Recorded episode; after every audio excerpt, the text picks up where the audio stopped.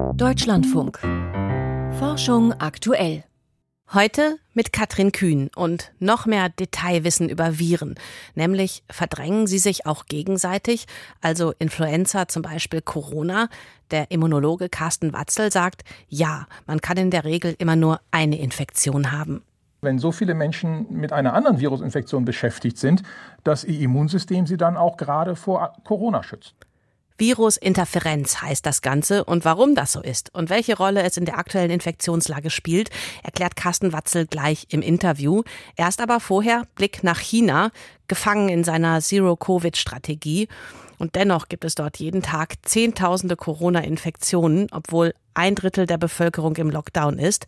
Absprung verpasst. Und das, obwohl China schon im Dezember 2020, also Ende des ersten Pandemiejahrs, eigene Impfstoffe zugelassen hatte. Heute hat die Nationale Gesundheitskommission dort angekündigt, alles anzukurbeln mit einer Impfkampagne für Ältere. Doch wie effektiv sind die chinesischen Impfstoffe und wo hakt es sonst noch? Dazu jetzt Volkert Wildermuth. Den chinesischen Unternehmen Sinopharm und Sinovac gelang es in der Pandemie schnell, Impfstoffe zu entwickeln. Dafür setzten sie auf einen bewährten Ansatz, auf abgetötete Viren. Die beiden Vakzine wurden nicht nur in China, sondern schnell auch in vielen Ländern Asiens, Afrikas und Lateinamerikas eingesetzt. Allerdings gab es schnell Kritik an ihrer Wirksamkeit. Doch das hält der Epidemiologe Ben Cowling von der Hong Kong University für übertrieben. Auch wenn sie weniger gut gegen Infektionen schützen als die Impfstoffe von Pfizer oder Moderna, verhindern sie sehr effektiv schwere Verläufe. Sie erledigen die Aufgabe von Impfstoffen. Es gibt jedoch einen Vorbehalt, wie Ben Cowling bei dem großen Ausbruch im Frühjahr erleben musste. Unsere Daten aus Hongkong zeigen, dass die Effektivität hoch ist, aber erst nach der dritten Dosis. Und das ist ein Problem, denn gerade ältere Menschen in China sind nur zum Teil geboostert. Die Impfkampagne stand für die Gesundheitsbehörden nicht an erster Stelle. Schließlich sollte ja eigentlich gar kein Virus im Land zirkulieren. Bedauerlicherweise gab es in den ersten Monaten ein Dilemma. China musste viele Ressourcen in die Null-Covid-Maßnahmen investieren. Hier etwas in das Impfprogramm umzulenken, hätte Null-Covid geschwächt. Es gab eine Impfkampagne, aber sie wurde nicht im gleichen Maße gefördert und priorisiert. Die ersten Impfkampagnen richteten sich auch nur an die arbeitende Bevölkerung zwischen 19 und 60 Jahren. Das hat sich geändert, aber noch immer ist ein Drittel der über 60-Jährigen und 60 Prozent der über 80-Jährigen nicht geboostert und damit nicht ausreichend vor schweren Verläufen geschützt. Viele sahen schlicht keine Notwendigkeit für die Impfung, weil die Null-Covid-Politik das Virus ja lange tatsächlich kontrollieren konnte. Doch die ansteckenderen Omikron-Varianten haben die Karten neu gemischt.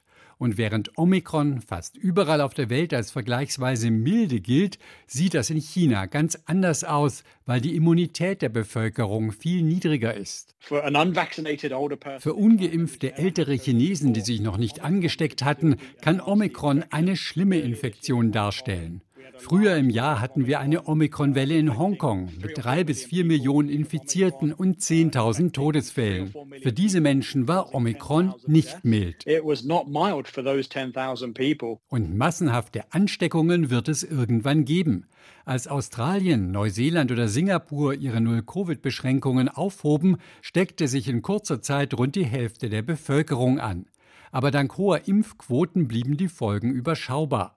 China hat nun angekündigt, die Impfkampagne für Ältere wieder voranzutreiben. Das aber wird Zeit kosten. Zwischen der ersten Dosis und dem Booster sollten mindestens drei, besser vier Monate liegen. Das heißt, die Situation wird sich nicht schnell ändern, weil die Impfungen Zeit brauchen, besonders weil es um so viele Impfdosen geht. Etwas schneller könnten die Impfprogramme ablaufen, wenn China mRNA-Vakzine einsetzen würde. Entweder den eigenen mRNA-Impfstoff von Vervax Biotechnology, der aber bislang nur in Indonesien und nicht in China selbst zugelassen ist, oder die Produkte von Moderna bzw. BioNTech Pfizer. Die Bundesregierung ist hier schon in Gesprächen mit China. Aber auch wenn die Impfprogramme jetzt an Fahrt gewinnen, rechnet Ben Cowling nicht mit einem schnellen Ende der Lockdowns. Man wird nach und nach akzeptieren, dass die Covid-Zahlen nicht wieder auf Null gehen werden. Die Priorität wird auf den Impfungen liegen. Gleichzeitig bleiben Beschränkungen weiter sehr, sehr wichtig. Ich vermute, kurzfristig werden die Maßnahmen eher noch strikter, eben weil die Gefahr einer großen Welle besteht.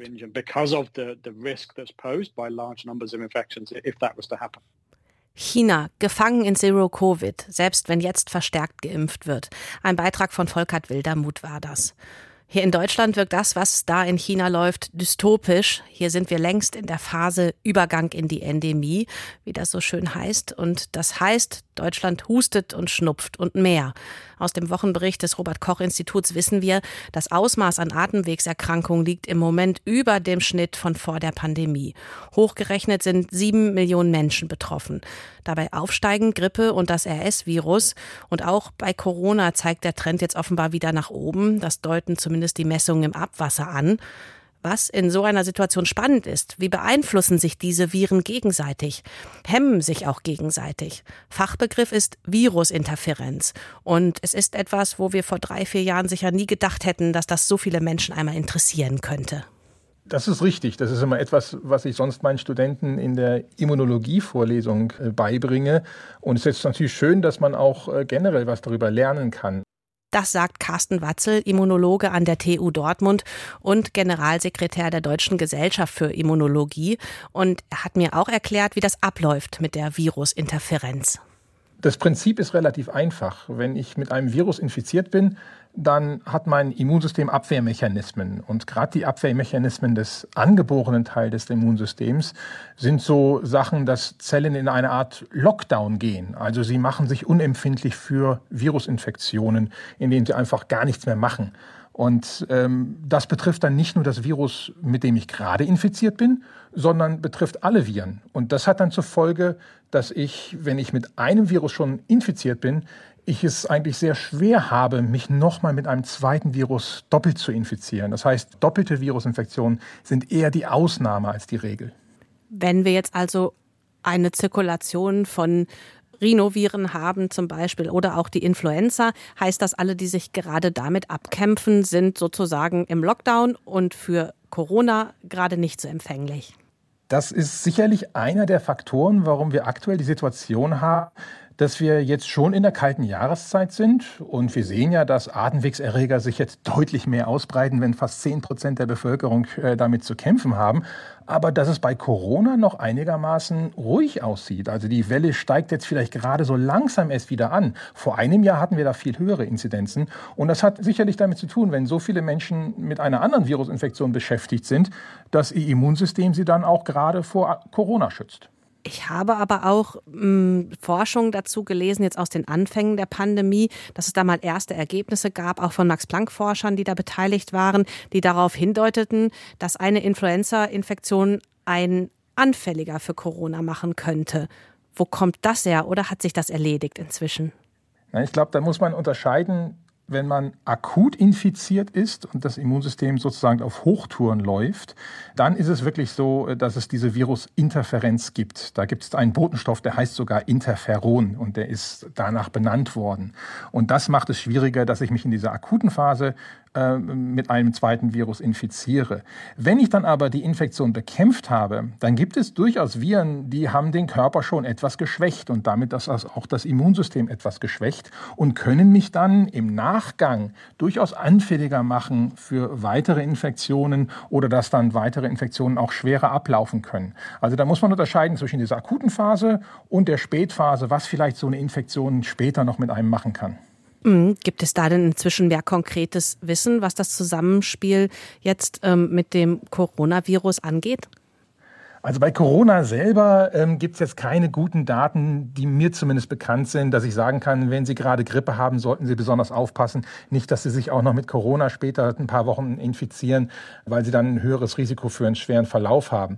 Das berühmteste Beispiel ist ehrlich gesagt, ähm, sind die Masern. Also eine Masernvireninfektion ist ja äh, durchaus gefährlich. Man kann auch daran versterben. Man verstirbt da aber nicht direkt an der Infektion, sondern an der Tatsache, dass die Maserninfektion das Immunsystem so schwächt, schwächt, dass man an weiteren Infektionen, sogenannten opportunistischen Infektionen, dann versterben kann.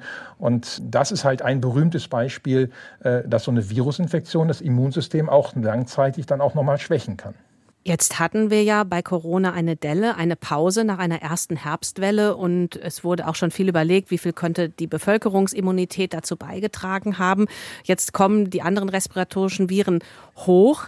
Sehen Sie da so eine Schaukelei, auf die wir uns diesen Winter hinbewegen? Also wenn ähm, Grippe und Co. in Teilen durchgezogen sind, kommt Corona hinterher wieder und dann zieht es durch die restlichen Gruppen, die noch nicht erreicht worden sind. Also ist es ein ganz wildes Szenario, mehr oder weniger?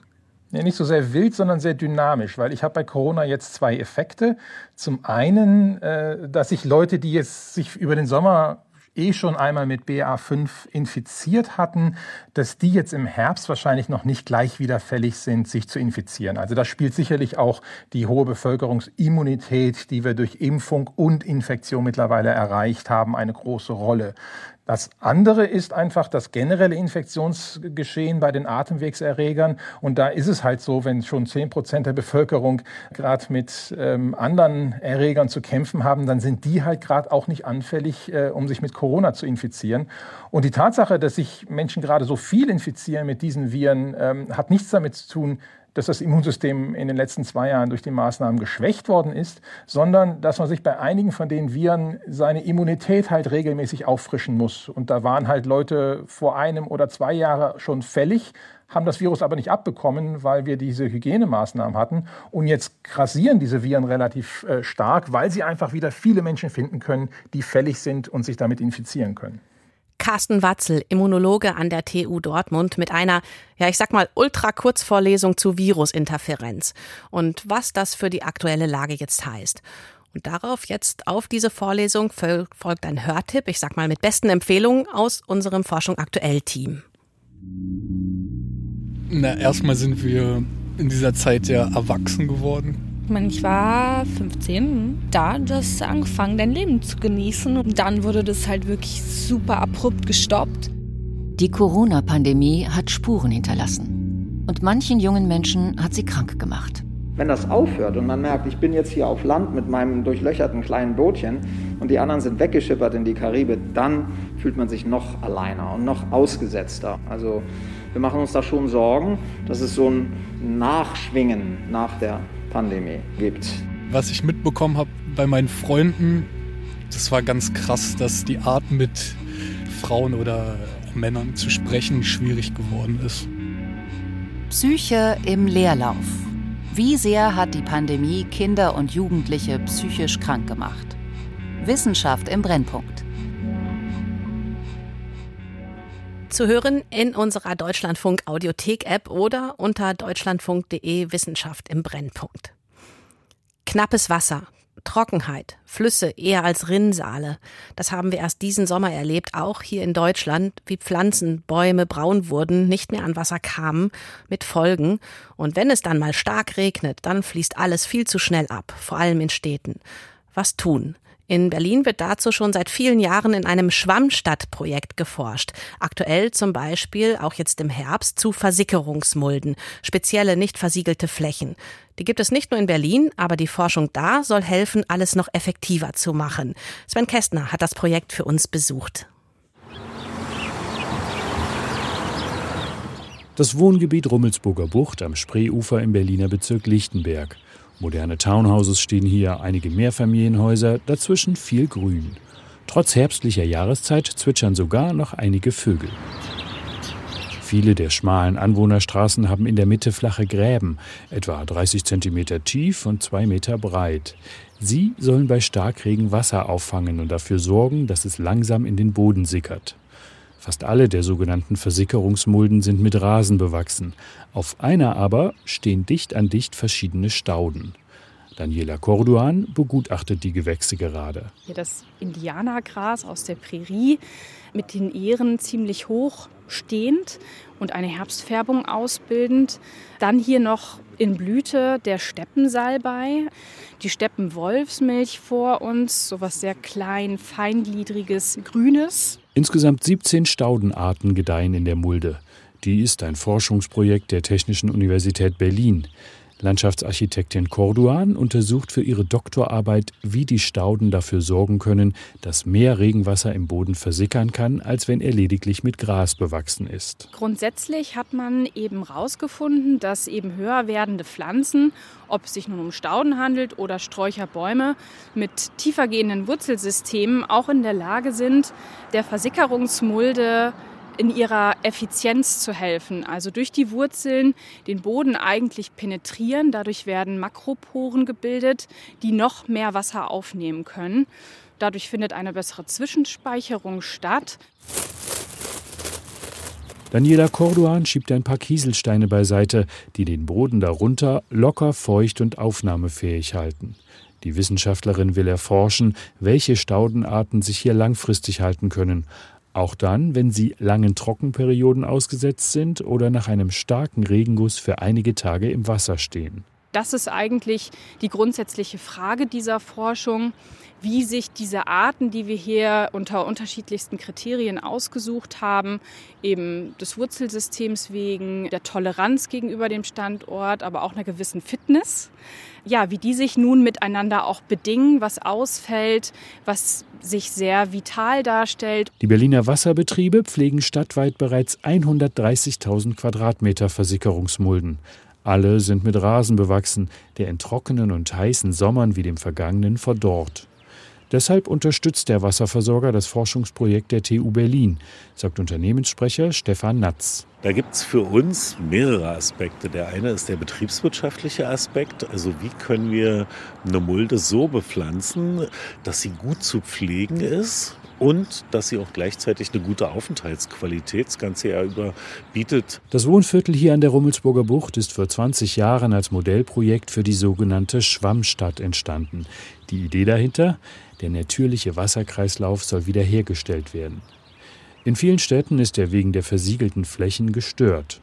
Regenwasser kann nicht versickern und kommt so nicht dem Grundwasser zugute. Bei starken Niederschlägen überlastet es stattdessen die Kanalisation. Das überlaufende Gemisch aus Regen und Abwasser läuft dann in Flüsse und Seen und verschmutzt diese. Anders hier im Wohngebiet.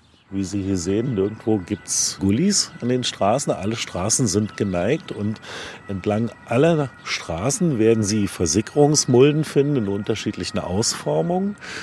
Alles, was hier entweder verdunstet oder versickert, schwemmt keinen Dreck in den ohnehin schon geplagten Rummelsburger See gleich nebenan. Das ist nochmal ein Nutzen mehr. Die Anwohner haben die Mulde mit den Stauden gut aufgenommen unter anderem, weil die verschiedenen Arten dafür sorgen, dass fast zu jeder Jahreszeit etwas blüht. Diese Vielfalt hat aber nicht nur eine optische Wirkung. Norbert Kühn von der TU Berlin verweist auf erste Erkenntnisse der Insektenbeobachtung am Staudenprojekt. Die Ergebnisse zeigen, dass wir etwa 32 verschiedene Wildbienenarten hier auf dieser Fläche haben. Die zeigt natürlich erstmal, dass die Fläche bei den Wildbienen ankommt. Das heißt, dass sie hier ein Nahrungsangebot haben. Es gibt Schwebfliegen, es gibt Tagfalter, es gibt Nachtfalter. Die Stauden könnten also nicht nur für mehr Versickerung sorgen, sondern auch Insekten wertvollen Lebensraum bieten. Mit Blick auf den Klimawandel haben sie im Vergleich zum Rasen noch einen Vorteil. Die hohen Gewächse transpirieren auch Wasser über die Blätter, was wegen der Verdunstungskühlung im Sommer für Frische in überhitzten Städten sorgt. Versickerungsmulden und wie sie uns auch in Trockenphasen helfen könnten. Sven Kessner über die Forschung im Berliner Schwammstadtprojekt auch jetzt im November. Und damit Zeit für die Wissenschaftsmeldung. Piotr Heller ist dafür jetzt hier im Studio. Und los geht's mit einer Zahl. Und Achtung, sie ist sechsstellig. 432.194. So viele Kilometer war das unbemannte Raumschiff Orion gestern von der Erde entfernt. Damit hat das Raumschiff seine in der Artemis 1 Mission angestrebte höchste Entfernung zur Erde erreicht. Es war vor rund zwei Wochen gestartet und umkreist derzeit den Mond. Am Donnerstag soll es diese Umlaufbahn verlassen und am 11. Dezember im Pazifik aufsetzen. Die Mission ist ein Testlauf für das Artemis-Programm, bei dem erstmals seit den Apollo-Flügen wieder Astronauten auf dem Mond landen sollen. Das Great Barrier Reef und sein Zustand sorgen für Streit. Experten der UNESCO und der Naturschutzorganisation IUCN hatten gestern gefordert, das Riff auf die Liste der gefährdeten Welterbestätten zu setzen. Dem hat Australiens Umweltministerin Tanya Plibersek heute widersprochen. Ihre Regierung habe sich bereits mit den Bedenken von Experten befasst und Schutzmaßnahmen ergriffen. Auf der Liste stehen Welterbestätten, deren Bestand gefährdet ist. Aktuell hat sie 52 Einträge, darunter etwa das Historische Zentrum Wiens wegen Neubauplänen oder die Galapagos-Inseln. Die Entscheidung, ob eine Stätte auf der Liste landet, trifft das UNESCO-Welterbekomitee im Rahmen einer Abstimmung. Nach einem Eintrag steht das Komitee Pläne auf, um die Städte zu schützen. Es gibt Quallen, die ihren Antrieb gezielt wechseln können. Viele Meeresbewohner bewegen sich mit Hilfe des Strahlantriebs. Dabei kann man unterscheiden. Manche Tiere wie Tintenfische erzeugen einen Strahl. Dann gibt es bestimmte Nesseltiere wie manche Quallen, die mit Hilfe pulsierender Strukturen mehrere Strahlen erzeugen.